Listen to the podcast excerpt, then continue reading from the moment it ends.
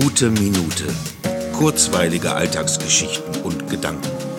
Mein Name ist Matthias Hecht und jetzt geht's auch schon los. Oh Gott, das ist so peinlich. Aber gut, ich hab's mir ausgesucht. Ich hätte nie gedacht, dass das mal so weit kommt, aber ich muss zugeben, ich freue mich gerade so richtig über jedes Like bei Facebook. Ich muss mir wahrscheinlich selber eingestehen, dass ich simpler gestrickt bin, als ich dachte. Genauso ist das. Oder ich bin einfach nur einsam und ich habe einfach nichts anderes.